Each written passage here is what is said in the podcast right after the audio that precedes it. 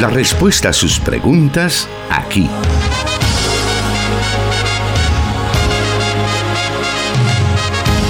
En Solución Bíblica. Comenzamos.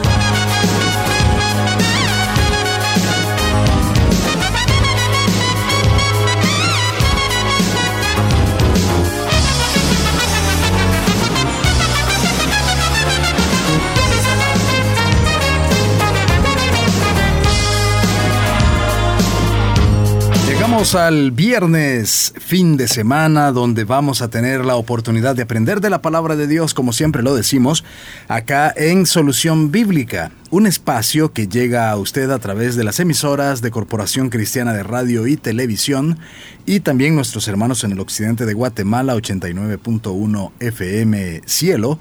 Gracias por estar ya enlazados y a través de esos medios es que estamos llevando a usted las diferentes respuestas de las preguntas que usted nos envía semana a semana. Estas preguntas son respondidas a la luz de la palabra de Dios por el pastor Jonathan Medrano, quien ya está con nosotros. Bienvenido, pastor. Gracias, hermano Miguel. Un saludo para todos nuestros oyentes que en cualquier parte del territorio nacional ya están en sintonía de su programa Solución Bíblica. Para nosotros es un enorme privilegio poder acompañarle, especialmente a las puertas de un fin de semana, seguramente muy esperado por muchos, pero qué bien que podemos aprender cada día más de la palabra de Dios. Y claro que estamos siempre pendientes de las de los mensajes que usted nos envía a través de los diferentes medios que estamos mencionando durante el programa y también a través de esta transmisión que tenemos en Facebook Live. Puede encontrarnos como Solución Bíblica, Plenitud Radio y Misión Cristiana Elim en Santa Ana. Esas tres páginas están transmitiendo este programa y también usted puede compartir con sus contactos de Facebook para que también ellos escuchen lo que la palabra de Dios tiene que decir a cada situación de la vida. Vamos a continuar entonces este día escuchando más respuestas a sus preguntas y nos vamos a la primera de hoy que dice así. ¿Me puede explicar, hermano, cómo es eso que la serpiente habló a Eva? ¿Hablaban en ese tiempo los animales? Bueno, curiosamente la serpiente que le habla en primer lugar a Eva eh, no es la única instancia en la Biblia donde se menciona que un animal habla.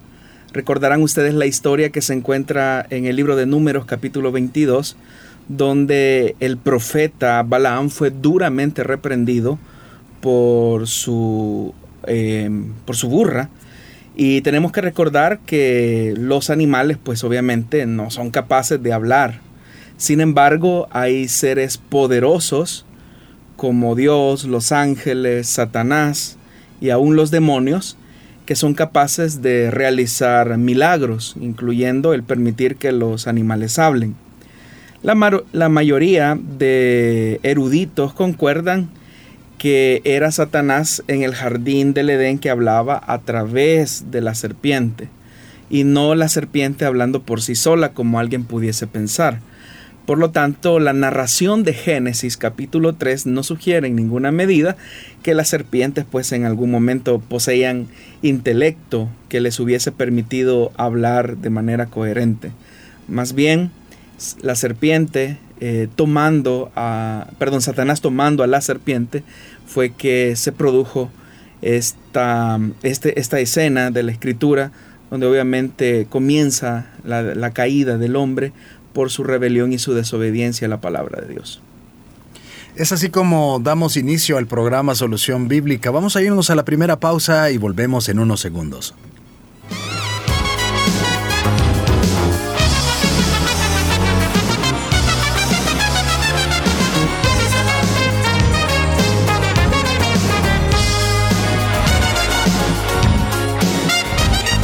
Escríbenos tus preguntas al número de WhatsApp de Plenitud Radio 503 7848 5605 y número de WhatsApp de Restauración 503 78 56 94 96.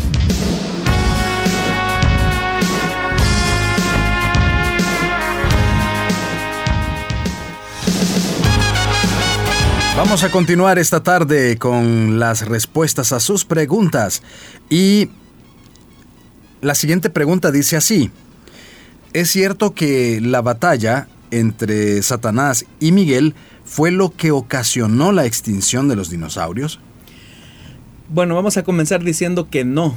Eh, en realidad el caos eh, que se describe en el capítulo 1, versículo 1 del libro de Génesis, corresponde más bien a una condición de desolación que ocurrió, sí es cierto por una tensión que hubo, ¿verdad? De la cual la Biblia no nos da mayores detalles, pero que sí nos especifica, por ejemplo, que antes del Edén eh, vegetal, ¿verdad? Que nosotros encontramos en el libro de Génesis, existió un Edén de tipo mineral, que fue la morada y la habitación del lucero de la mañana, pero que a causa de la corrupción que hubo en su corazón y de la rebelión que eh, se suscitó al interior del corazón, pues la Biblia dice que Satanás fue arrojado de su morada. Entonces el caos, eh, la vaciedad en la que se encontraba el planeta previo a la creación del ser humano y de los animales, obviamente corresponde a ese escenario, a esa circunstancia. Los dinosaurios eh, y otras formas de animales fueron creación durante los seis días que son narrados en el libro de Génesis. Entonces, eh, la rebelión eh, de Satanás en contra de Dios pues fue antes de la, de la creación. No sabemos cuándo específicamente. Así que no, la extinción de los dinosaurios obedece a otro cataclismo, como lo fue el diluvio, y creo que en otro programa también hemos compartido un poco acerca de eso. Muy bien, Vamos a otro orden, en otro tema. La siguiente pregunta que tenemos por parte de nuestra audiencia y nos dice así. ¿Qué son los siete espíritus que se mencionan en Apocalipsis 1.4, entre otros pasajes del mismo libro? ¿Y qué relación tienen con el pasaje de Isaías? Bueno, no, los siete espíritus de Dios son características del mismo Espíritu Santo. La Biblia eh, especialmente el libro de Apocalipsis utiliza el número 7, hay que recordarlo, para referirse a la perfección y a la plenitud de Dios. El significado de los siete en los siete espíritus, entonces no se refiere a siete diferentes tipos de, de espíritus de Dios, sino más bien al Espíritu Santo perfecto y completo en su plenitud. Y cada una de esas descripciones que se hacen eh, que en su conjunto forman esos siete espíritus, en realidad son siete características de un mismo Espíritu Santo. Muy bien, vamos a continuar aprovechando estos minutos para poder abarcar la mayor cantidad de preguntas que podamos en esta emisión, ya que siempre, todas las semanas llegan a nosotros las preguntas que nuestros oyentes envían.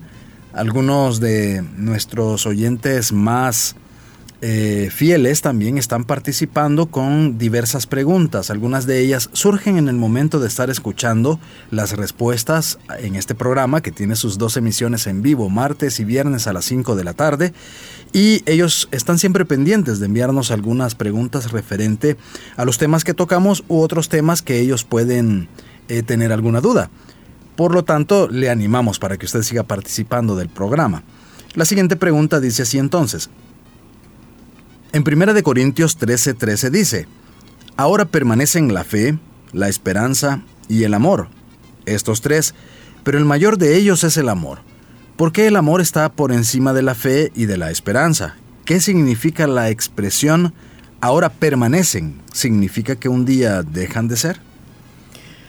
Bueno, debemos de recordar, estimados oyentes, que el cristianismo se presenta al mundo como una fe del amor absoluto del Dios que creó todo por amor, que quiso por compañeros de su amor al cosmos, al hombre, toda la, creación en sí misma, y que quiere que los seres humanos eh, también nos amemos mutuamente como Él nos amó.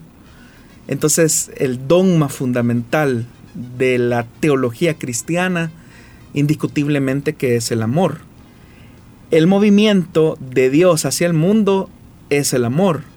El movimiento del mundo hacia Dios debería de ser el amor. Y el movimiento de los hombres en el mundo entre sí debe de ser bajo la relación del amor. Entonces, el cristianismo no pretende otra cosa más que moverse en esas líneas, ¿verdad? Claramente diametrales, como lo son el amor. Y eso pues la misma palabra de Dios nos lo enseña. En, por ejemplo, cuando el apóstol o el escritor de la primera carta de Juan, en el capítulo 4, versículo 16, dice que Él es amor y quien permanece en el amor, permanece en Dios y Dios en Él. Y ese capítulo en particular es parte de una amonestación em, apostólica a los cristianos de la iglesia de Corinto. Me refiero específicamente por el capítulo que pregunta el oyente, que es el capítulo 13. Y, y lo que se nos describe ahí es que hay muchas contiendas al interior de la iglesia de Corinto. Ellos estaban comportando de manera muy inadecuada, inmadura, carnal, eh, y con el corazón estaban profesando ah, sus enemistades, su separación y su división. De tal manera que aun cuando la iglesia de Corinto era una iglesia muy llena de los dones del Espíritu, era una iglesia carente del amor cristiano que debía de manifestarse eh, en, sus vidas. Por eso es que en los versos de apertura de ese capítulo 13 Pablo habla del amor como el sine qua non, ¿verdad?, de la virtud cristiana. Cuando él dice, si yo hablase lenguas humanas y angélicas, pero no tengo amor, vengo a ser como metal que resuena o címbalo que retiñe. Si tuviese profecía y entendiese todos los misterios y toda ciencia, y si tuviese toda la fe, de tal manera que trasladase los montes y no tengo amor, nada soy. Y si repartiese todos mis bienes para dar a comer a los pobres, y si entregase mi cuerpo para ser quemado y no tengo amor, de nada me sirve.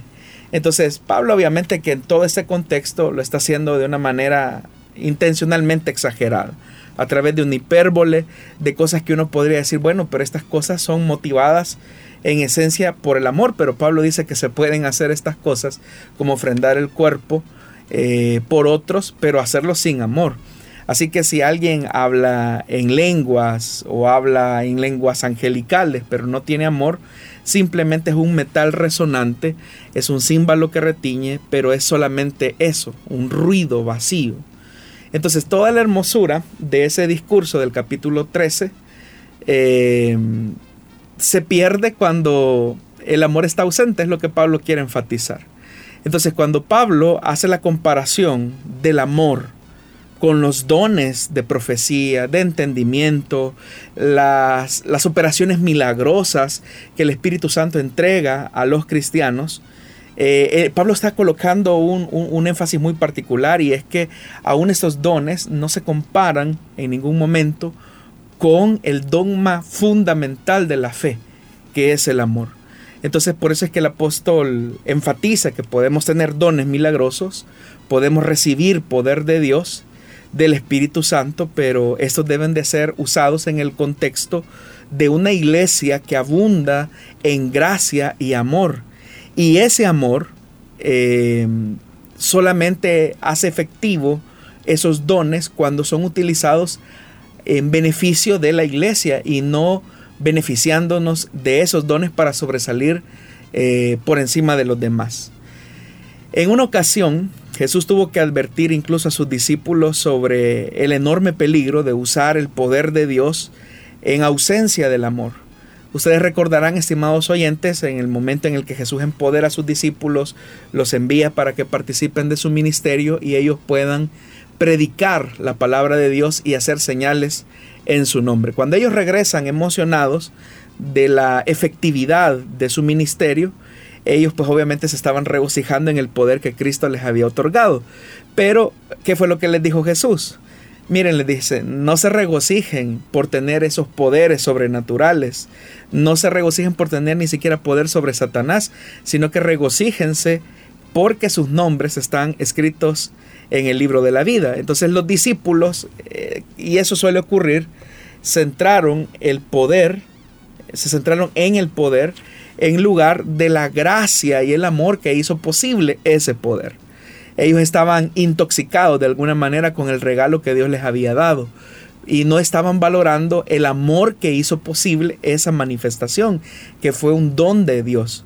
Entonces, cuando el capítulo 13 está enfatizando que el amor está por encima de estas tres virtudes teologales o de estas tres virtudes cristianas, está diciendo que por encima de cualquier cosa, la relación de Dios con el hombre, la relación de Dios con su creación, la relación de Dios con la iglesia, la relación entre hermanos debe de ser sobre la base del amor. Ahora, cuando en el versículo 13 eh, dice, ahora permanece, que es también otra parte de la pregunta del oyente, eh, surge entonces la inquietud si estas tres virtudes se van a extender hasta la eternidad. Bueno, habría que decir algo, y es que las escrituras enseñan, por ejemplo, que la fe, hablando de la fe y la esperanza, pertenecen a la era presente, porque la fe en sí misma eh, cesará en el sentido de que cuando lo que hemos creído por fe, pues llegará un momento en que recibiremos aquello que creímos por fe y lo, y lo veremos tal cual lo, lo creímos en su momento. Entonces la fe llegará un momento de realización plena donde hemos de recibir aquello que creímos. Igualmente la esperanza, porque la esperanza que no avergüenza es de una realidad que no está presente por el momento, pero que sabemos que está encaminada a su cumplimiento. Entonces por eso es que también el apóstol Pablo dice, miren, por fe andamos, no por vista. Entonces, eh, llegará un momento en que la fe y la esperanza tendrán su cumplimiento porque alcanzarán la meta para la cual Dios la entregó a su iglesia. Pero en la eternidad el amor nunca dejará de ser, porque aún en la eternidad ese vínculo de Dios con el hombre y ese vínculo de Dios con los redimidos se va a establecer sobre la base del amor. Entonces eh, debemos que observar que Pablo entonces está mencionando que el amor eh, es la virtud suprema que originó la creación la virtud suprema de expresar el amor y también es la virtud suprema que nos unirá en la eternidad. Por eso es que eh, el amor será eterno porque Dios en esencia es amor. Ahora bien, estos tres elementos que se mencionan, la fe, la esperanza y el amor, ¿provienen milagrosamente de Dios o es algo que los cristianos deben practicar y hacer que su vida lo, lo refleje? Bueno, lo que la escritura dice, hermanos, es que el Espíritu Santo ha hecho derramar el amor de Dios en nuestros corazones. Significa que nuestro amor eh, ha sido dañado por el pecado. Es decir, los seres humanos tenemos un amor atrofiado. Pero cuando Dios viene a morar en nuestro corazón, ese amor se va perfeccionando. No, no podemos decir que amamos perfectamente porque todavía no hemos sido glorificados. Pero en la medida en que vamos avanzando en el tiempo, Dios nos va permitiendo a los cristianos desarrollar relaciones que vayan puliendo eh, y perfeccionando ese amor. Eh, comenzamos con cosas bien básicas, ¿verdad? Por ejemplo, cuando comenzamos a amar a los que nos aman es un amor muy superficial, porque eso es lo que hacen los incrédulos, eh, que ellos se aman entre sí y es un amor imperfecto. Pero como el amor es un proceso que va graduando, en el caso del cristiano debe de ser eh, un proceso que va en ascenso, eh, ese amor debe irse, debe irse perfeccionando. ¿Y de qué forma? Bueno, la Biblia nos dice que nosotros debemos de amar así como Dios nos amó a nosotros. ¿Y cómo nos amó Dios a nosotros? Dios nos amó a pesar de lo que somos nosotros. Y por eso es que nuestras relaciones con otros seres humanos son imperfectas y es ahí donde nosotros debemos demostrar tolerancia, así como Dios es tolerante con nosotros. Nosotros debemos demostrar paciencia, así como Dios ha sido paciente con nosotros. Incluso nuestro amor puede llegar al punto de amar a aquellos que nos han lastimado, a aquellos que nos han ofendido, y es el amor a los enemigos, que es, que es una perfección del amor a, su expresión máxima, como Jesús lo demostró en la cruz del Calvario, que estando eh, tendido de la cruz, él dijo, Padre, perdónalos porque no saben lo que hacen. Jesús estaba intercediendo por sus verdugos. Esa es la máxima expresión de ese amor, ¿verdad? Que sobrepasa eh, la capacidad humana. Entonces, todas las relaciones imperfectas que nosotros tenemos son para ir puliendo ese amor, para reflejar ese amor. Y Dios espera que también vayamos respondiendo al amor que nos ha sido entregado, al amor que ha sido derramado, hasta alcanzar la plenitud de la estatura del varón perfecto, ¿verdad? Hasta que lleguemos a amar a Dios perfectamente como Él desea que lo, amemos. En algunas ocasiones se ha hablado acerca, acerca, por ejemplo, de la virtud del perdón, la cual eh, en cierta manera no se entrega incondicionalmente, sino debe haber pues un arrepentimiento de la otra parte, pero en el caso del amor sí debe ser incondicional. Pues eso es lo que Jesús dice, o sea, el amor no tiene una frontera, eh, porque amar a los enemigos colocaría como una barrera frontal sobre la acción de quien nosotros calificaríamos es o no es digno de ese amor. Pero en realidad Dios entregó a su Hijo eh, incondicionalmente, lo entregó sin reservas. No hubo algo de Él que Él no entregara y lo hizo así.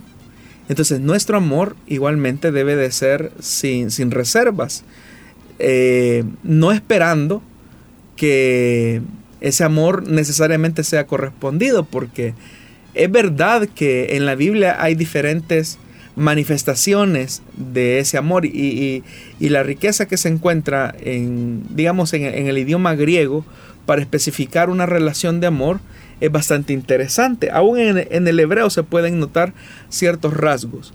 Por ejemplo, cuando hablamos del amor filial, ¿verdad?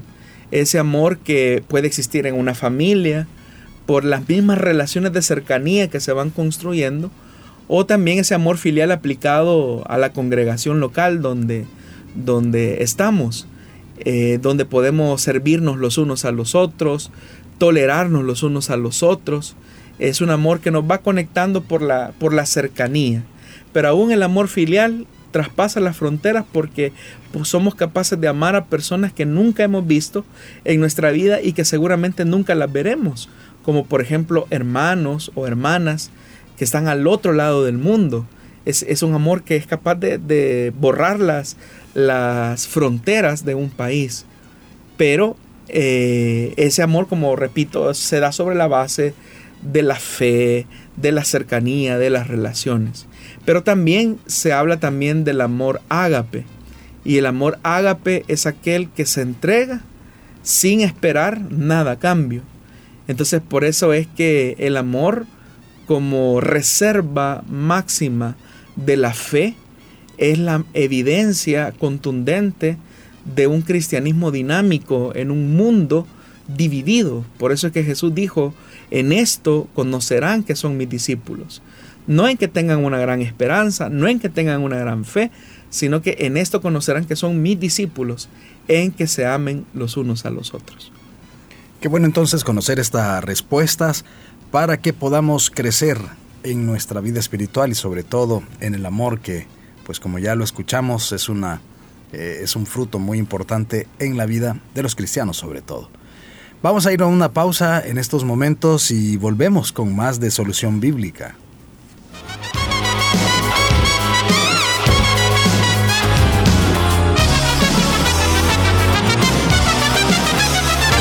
Solución bíblica Puedes escucharlo en Spotify.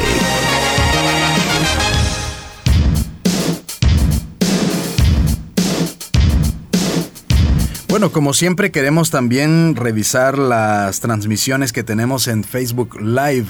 Ahí estamos llegando a usted a través de ese medio, utilizando las redes sociales para poder, en este caso, aprender más de la palabra de Dios por medio de las preguntas que se están respondiendo en Solución Bíblica. Semana a semana estamos aprendiendo con las diferentes preguntas que nuestros oyentes nos envían por diferentes medios. Así que ese es el objetivo de también tomar en cuenta y tomar este pequeño momento para enviar esos saludos a nuestros oyentes. Vamos en estos momentos a escuchar la siguiente pregunta y su respectiva eh, solución o su respectiva respuesta. Y dice así esta pregunta. ¿Cuál es el sentido del pasaje de Mateo 8:12? Mas los hijos del reino serán echados a las tinieblas de afuera. Ahí será el lloro y el crujir de dientes. ¿A qué se refiere esa expresión que los hijos del reino serán echados fuera? ¿Qué sentido tiene la expresión lloro y crujir de dientes. Bueno, la expresión los hijos del reino es una referencia al pueblo judío, llamándolos así por los muchos privilegios del reino que habían disfrutado hasta ese momento. Por ejemplo, el profeta Amós en el capítulo 3, versículo 2 dice, A vosotros solamente he conocido de todas las familias de la tierra. Por tanto os castigaré por todas vuestras maldades. Entonces era un privilegio que Dios le había concedido a Israel sobre todas las familias de la tierra. El salmista en el capítulo 147, versículos 19 al 20 dice, ha manifestado sus palabras a Jacob, sus estatutos y sus juicios a Israel. No ha hecho así con ninguna otra de las naciones y en cuanto a sus juicios, no los conocieron. Habla de un privilegio, de saber cuál es la naturaleza de justicia de Dios, su voluntad, y sin embargo Israel siempre fue rebelde. También el apóstol Pablo, cuando escribe su carta a los romanos en el capítulo 8, versículos 4 al 5 dice, ¿qué son los israelitas?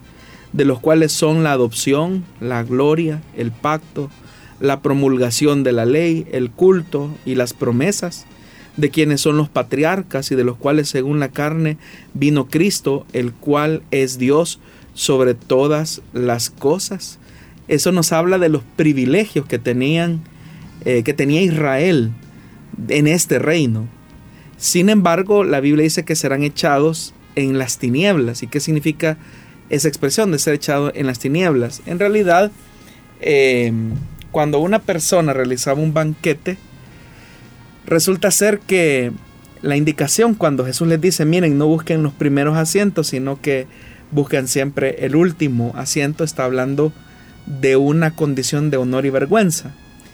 Y resulta ser que el anfitrión que se sentaba normalmente a la cabecera de la mesa eh, tenía una iluminación bastante considerable.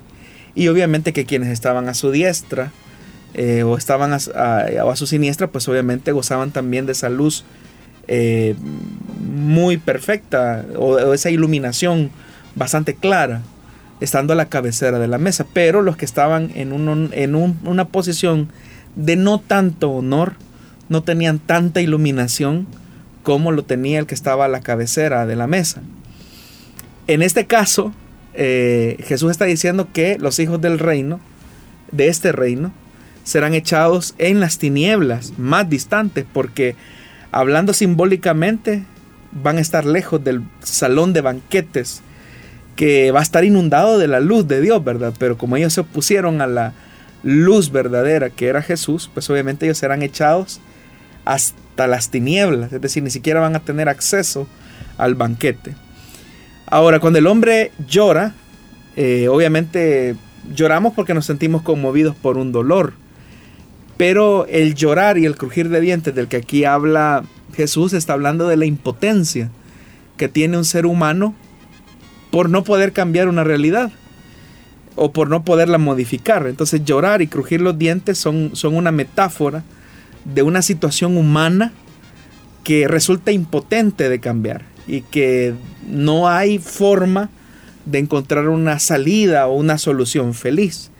Entonces el castigo de los altamente privilegiados, pero que a la vez se han vuelto negadores del reino porque han despreciado la luz de Dios, eh, los ha llevado a llorar y a rechinar los dientes porque su obstinación al rechazar la luz por amar las tinieblas, los ha conducido a una realidad o los conducirá a una realidad que ellos no podrán cambiar porque es un veredicto que Dios ha dictaminado sobre todos aquellos que han despreciado la luz. Entonces, llorar acá no tiene que ver con lágrimas de arrepentimiento o de dolor por el pecado, sino que es como una rabieta, es como una ira eh, que lleva o produce a un, a un hombre o a un ser humano a, llorar, pero de, capricho, de amargura, ¿verdad? Y por no poder cambiar esa, esa realidad es como cuando vemos a un niño que llora, pero de amargura, porque no puede cambiar una situación específica en su vida. Entonces ese es el sentido del, pasaje. Los hijos del reino que son echados a las tinieblas está siendo un énfasis en el pueblo judío que había poseído muchos privilegios de los cuales los profetas y aún el apóstol Pablo en su carta a los romanos ya nos han detallado. Muy bien, vamos a una breve pausa y volvemos. Tenemos tiempo aún para más preguntas.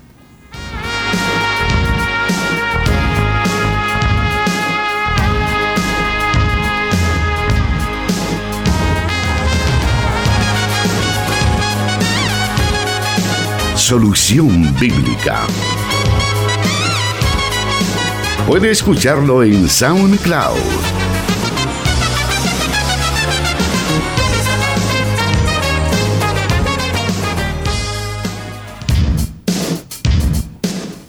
Son diferentes los medios que transmiten este programa en vivo, pero también tenemos las plataformas que acabamos de escuchar. Una de ellas es SoundCloud y Spotify. Son estas plataformas que nos permiten tener esos eh, los programas en formato de podcast y así usted puede escucharlos cuando usted desee. Puede acceder a ese contenido solo buscándonos como solución bíblica en cualquiera de las dos plataformas y allí encontrará todos los programas que se han transmitido hasta la fecha y poderlos poner en sus listas de reproducción junto con su música favorita.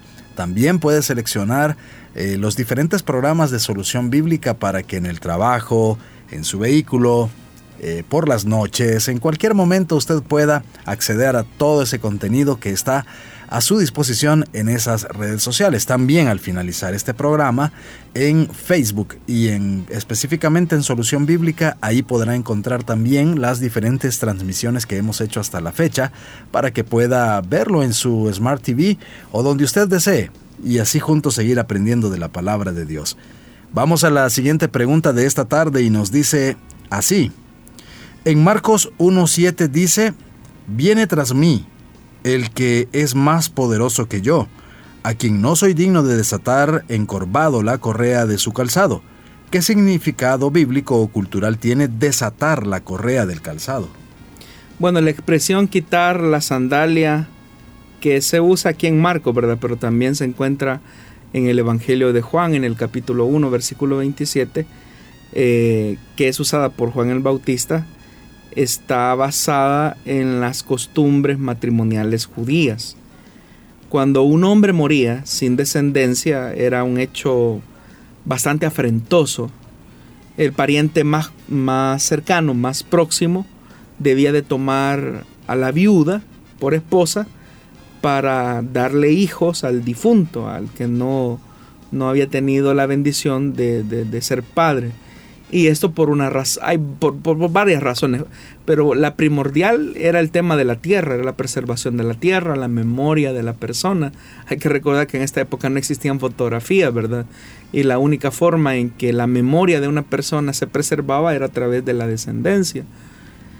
Eh, también la preservación de la tierra, que creo que es el elemento más importante, pero cuando el hombre no quería hacerlo, porque existía esa posibilidad, la mujer misma o cualquier otro pariente podía quitarle eh, el derecho usando ese gesto simbólico de quitarle la sandalia. De quitarle la sandalia era como un hecho de decir, bueno, eh, yo lo tomo, yo voy a tomar esa, esa responsabilidad.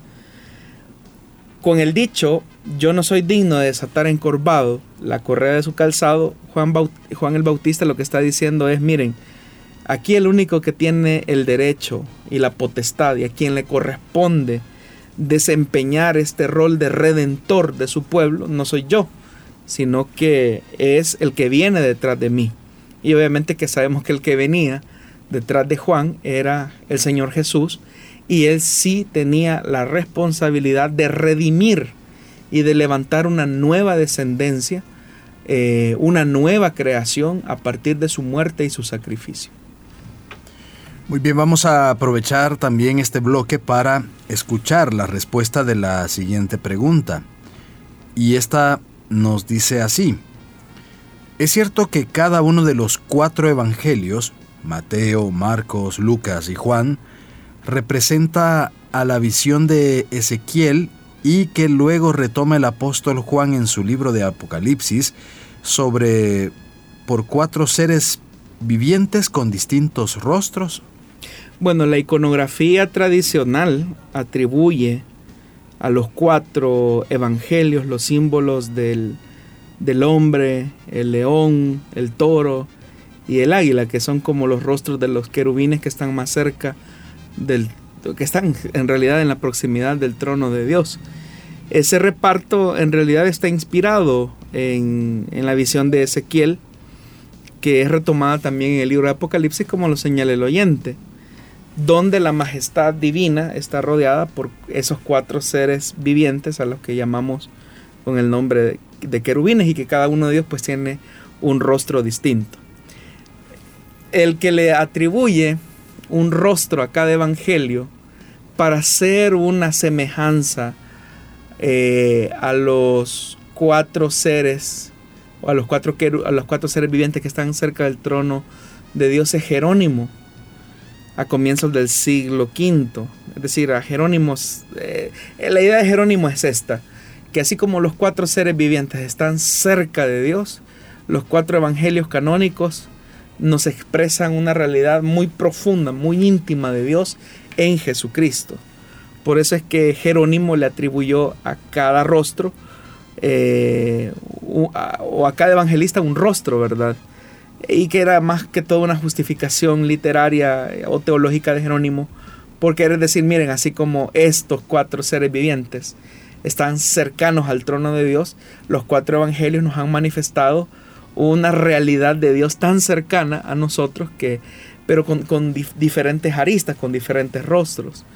Entonces, por eso es que Jerónimo eh, dice que, por ejemplo, el, el, el querubín con rostro humano dice él, eh, tiene una conexión con Mateo, dice, por, por el hecho de que claramente se ve la humanidad de Jesús, eh, o por ejemplo, que el rostro del león hace una alusión al Evangelio de Marcos, porque eh, el Mesías que viene, viene como león rugiendo por el desierto, cuando se habla, ¿verdad?, de aquellas palabras de Juan, que, hay que preparar el camino y hay que allanar sus sendas. Y así a cada eh, evangelio, Lucas y Juan, eh, Jerónimo le atribuye un rostro eh, de los seres vivientes. Pero esa es una, repito, es una elaboración teológica de Jerónimo del siglo V, ¿verdad? Y yo en realidad solamente a él, en, en literatura de esa época, solo solo a él le he escuchado esta, esta interpretación. De ahí no sé a quién, a dónde o, a dónde la habrá escuchado usted, pero en lo personal yo a Jerónimo se la, se la he leído. ¿Y sería correcto o incorrecto adoptar este tipo de alegorías para nuestro... Bueno, usted ha dicho lo correcto, ¿verdad? Em, es una alegorización, ¿verdad? Del texto. Y en realidad la, el método alegórico como forma de interpretación. Bueno, en, el Nuevo Testamento nosotros encontramos alegorías, ¿verdad? Cuando Pablo habla acerca de la libre y la esclava en relación a Agar y a la hija del hijo de la esclava, haciendo como una referencia, ¿verdad?, a la ley, a la gracia em, y a la vida del Espíritu, es una alegoría la que está haciendo el apóstol Pablo. Obviamente que cuando Pablo está escribiendo eso, Pablo no está pensando que eso se va a convertir en su momento en escritura sagrada.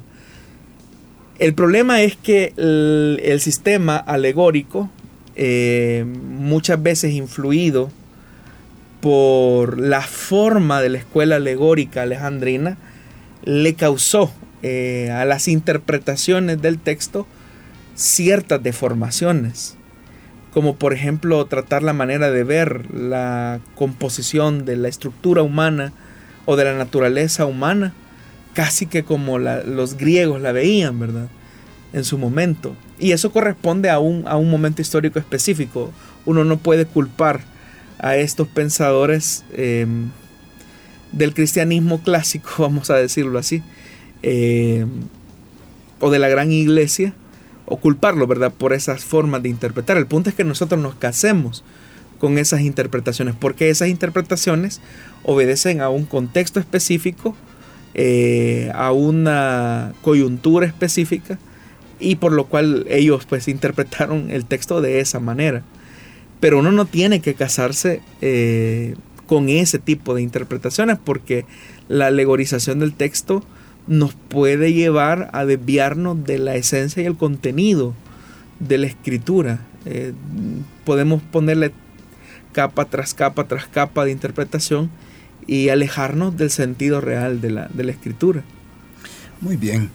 Vamos a continuar, todavía tenemos varios minutos para seguir escuchando estas respuestas que edifican nuestra vida, nuestra alma, nos ayudan a entender de mejor manera las escrituras. Así que vamos a continuar después de la siguiente pausa.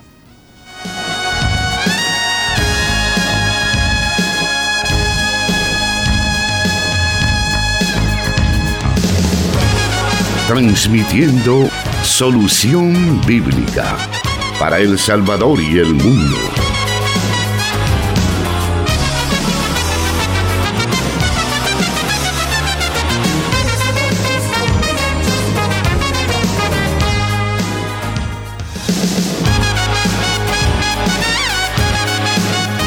Seguimos adelante y esta es la siguiente pregunta que nos envían y dice así. En Marcos 4, 11 y 12 dice, a vosotros os es dado saber el misterio del reino de Dios, mas a los que están afuera, por parábolas, los que están afuera por parábolas todas las cosas, para que viendo vean y no perciban, y oyendo oigan y no entiendan, para que no se conviertan y les sean perdonados los pecados. ¿Quiénes son los de adentro y los de afuera? Que se refiere o se refiere a Israel y a la gentilidad. Bueno, la situación eh, espacio-temporal, ¿verdad? Fuera o adentro, mm, no depende de criterios o de capacidades intelectuales o sí, o, condiciones sociales, ¿verdad? Porque uno podría decir, bueno, qué, qué feo eso, ¿verdad? Los de afuera. Y nosotros podríamos entender la frase como un poco despectiva, pero en realidad cuando Jesús está hablando de los de afuera, y obviamente está haciendo una relación con los de adentro, los que están dentro son los que están cercanos a Jesús. Por eso es que en el versículo anterior de ese mismo pasaje dice, cuando estuvo solo, los que estaban cerca de él, es decir, los doce, es decir, los que están cerca de él, son los que están dentro. Pero los que están lejos de él son los que están fuera. Entonces, no es que los de afuera son los marginados o los pobres, sino que aquellos que no han querido entrar. De esto entonces se puede deducir que la enseñanza de Jesús en este pasaje sitúa primeramente eh, un contexto de libertad en que nadie puede ser obligado a estar cerca de Jesús si no lo desea. Entonces los de afuera son los que voluntariamente no quieren estar cerca de Jesús. Y por eso es que las parábolas son comprensibles, en ese mismo, en ese mismo sentido del relato, las parábolas son comprensibles, dice Jesús, en la medida en que uno eh, acepta abrirse al misterio del reino. Pero si nos oponemos a Él, es decir, a Jesús, a su enseñanza, cada vez nos será incomprensible entender ese misterio revelado. Entonces Jesús es como ese mediador de la revelación. En realidad Él, es el misterio que ha sido revelado a los hombres. Es un reino, eh, una verdad que, se posee y se vive. Es más, una, es una realidad que, se vive y que se posee.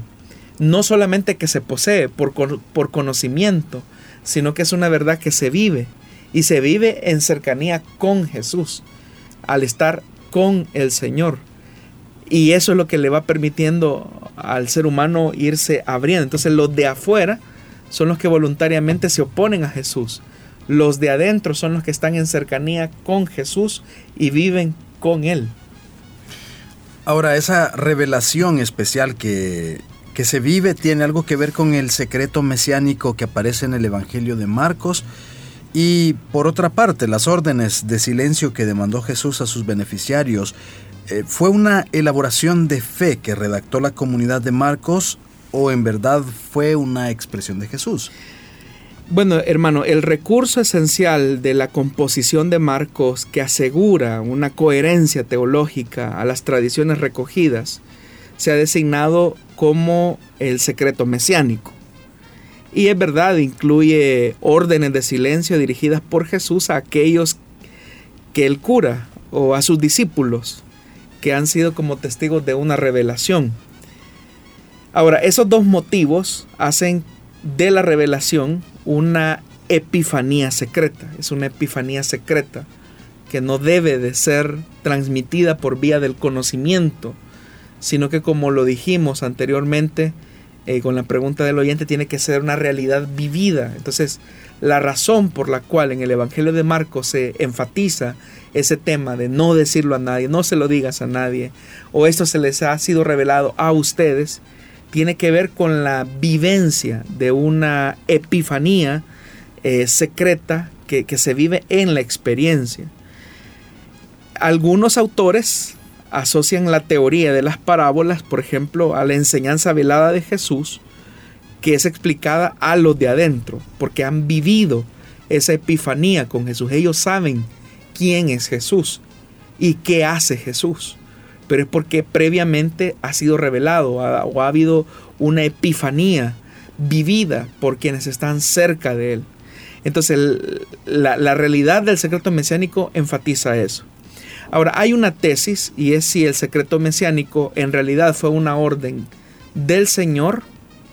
Eh, es decir, en realidad es una palabra que Jesús le ordenó a las personas que no dijeran, no digan que yo lo sané, eh, no se lo cuentes a nadie, o si fue, como usted bien lo acaba de preguntar, como una elaboración de la comunidad de Marcos. Y, y ahí estamos hablando de los de adentro, ¿verdad? Los que están cerca de Jesús.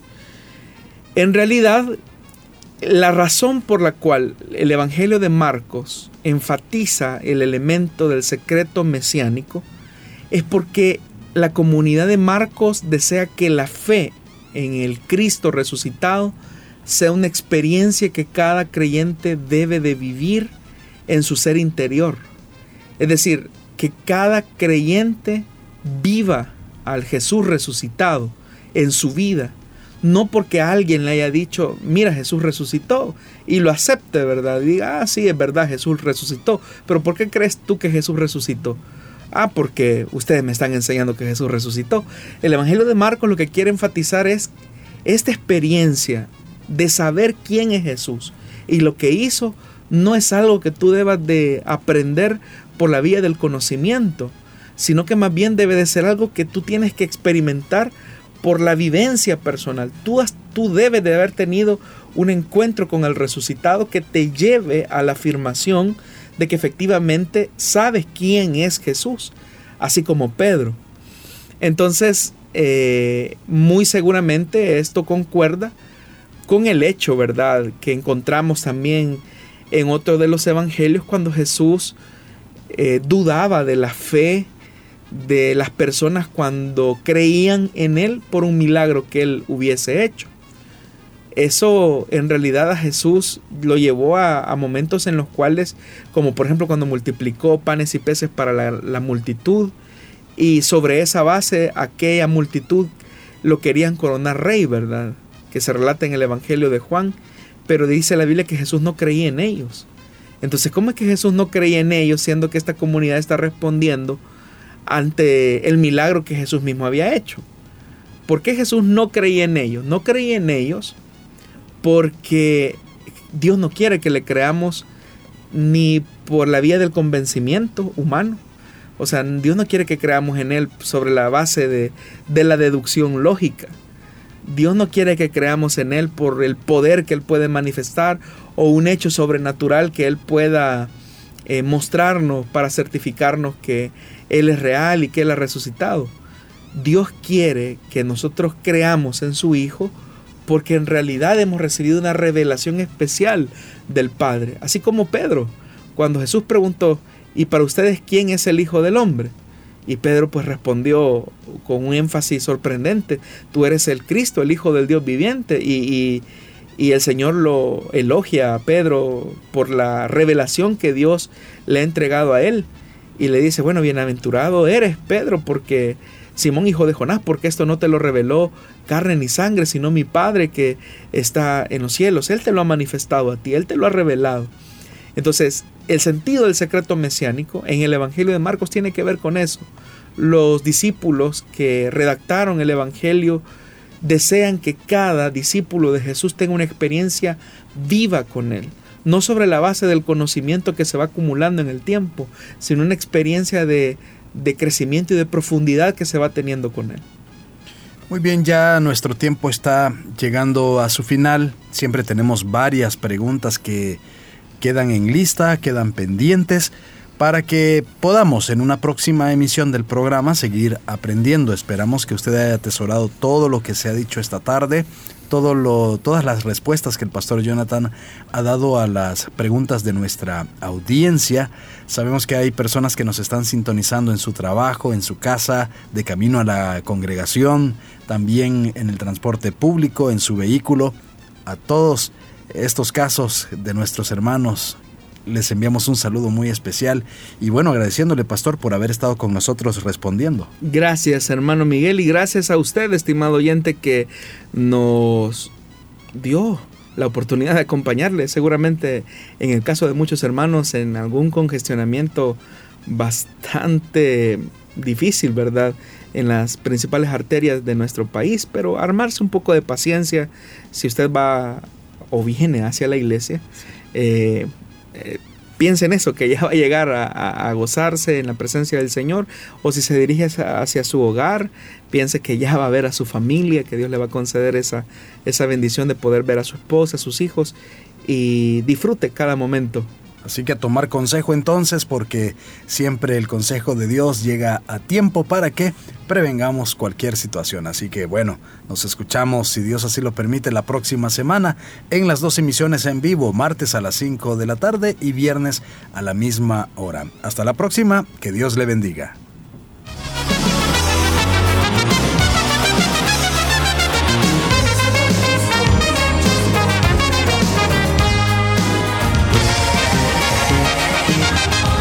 Dios da la sabiduría y el conocimiento. Solución bíblica. Hasta el próximo programa.